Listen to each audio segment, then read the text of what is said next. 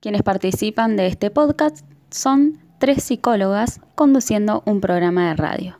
Locutora Lucía, Tamara Gómez. Locutora Silvana, Liz Leiva. Locutora Martina, Malena Whittinslow.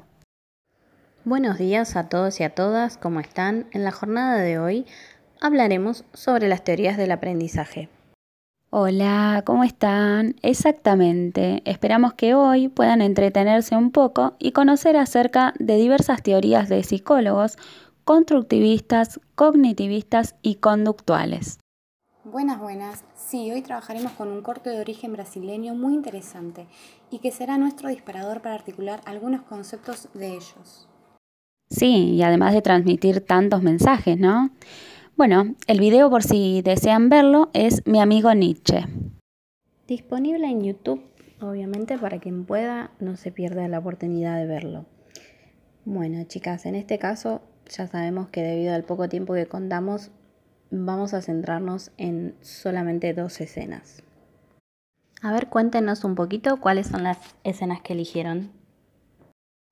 Bárbaro. Bueno, la primera escena seleccionada va a ser el fragmento donde la maestra le dice al niño, tenés que leer más, leer todo lo que veas, tenés que practicar y si no mejoras tu lectura vas a repetir de año.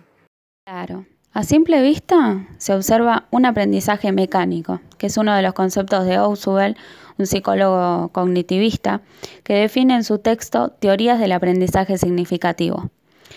Dado que en el momento donde, la maestra le dice a Lucas, lee todo lo que veas, porque desaprobó todo y si continuaba así iba a repetir de año, esto visibiliza que Lucas no contaba con subdunsores adecuados, o sea, sus conocimientos previos no interactuaban con la nueva información que recibía durante las clases y por ello que se producía un almacenamiento arbitrario.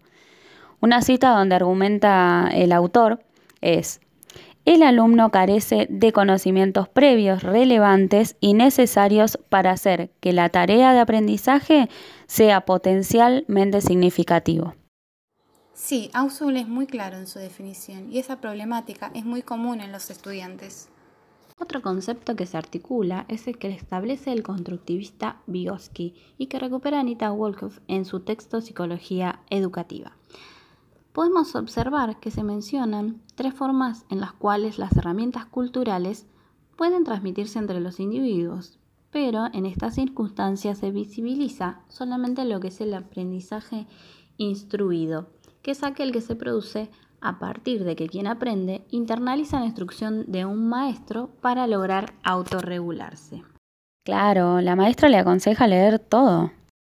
Sí, si los oyentes logran ver todo el corto, más adelante se ve que Lucas utiliza ese consejo y aprende a leer significativamente. Pero bueno, eso tal vez lo veamos en otro programa. Eh, un último concepto es el de Pavlov, psicólogo conductivista, que en otro libro también de Anita Woolfoot, Psicología Educativa, eh, menciona el reforzamiento positivo, que es cuando ocurre una conducta que habilita la presentación de un estímulo. En este caso, sería cuando Lucas se comportó de un modo desinteresado por aprender a leer por ello que produce la reacción de su maestra, es decir, cuando le dice, si se así, vas a desaprobar el año. Esto sería eh, la aparición de un estímulo. Bien, ahora vamos con la segunda y última escena seleccionada, que es cuando el protagonista encuentra el libro y al sujetarlo ya no puede desprenderse de él. Aquí se manifiesta el concepto de andamiaje, que consiste en todo apoyo que se brinda para lograr el aprendizaje y solución de determinados problemas. Podría decirse que en este caso fue cuando su maestra, al decirle que debía leer todo lo que encontrara, le proporcionó el incentivo que llevó al niño a aferrarse a él. Bien, el segundo concepto que se puede articular es el de herramientas al que Vygotsky definió como herramientas reales y simbólicas necesarias y fundamentales para el desarrollo cognitivo de cada niño. En este caso, en la cena, la herramienta es el libro con su respectivo lenguaje, el cual es tomado por el niño con la finalidad de aprender más acerca de la lectura. Pero dicha herramienta fue transmitida desde un adulto, es decir, de su maestra, hacia él. Porque es ella quien le recomienda leer todo lo que está a su alrededor para aprender, como bien dijo Lucía. Bárbaro. Para ir cerrando entonces la temática de hoy, retomaremos nuevamente a Ausubel, que describe el aprendizaje por descubrimiento. el cual se observa cuando el niño demuestra motivación por poder leer el libro que encuentra. Su deber y deseo de aprender a leer lo alientan a ir reconstruyendo y ensamblando sus conocimientos previos o subdunsores con otros nuevos que, va adquiriendo gracias a su entorno, la, la recolectora, la maestra, etcétera.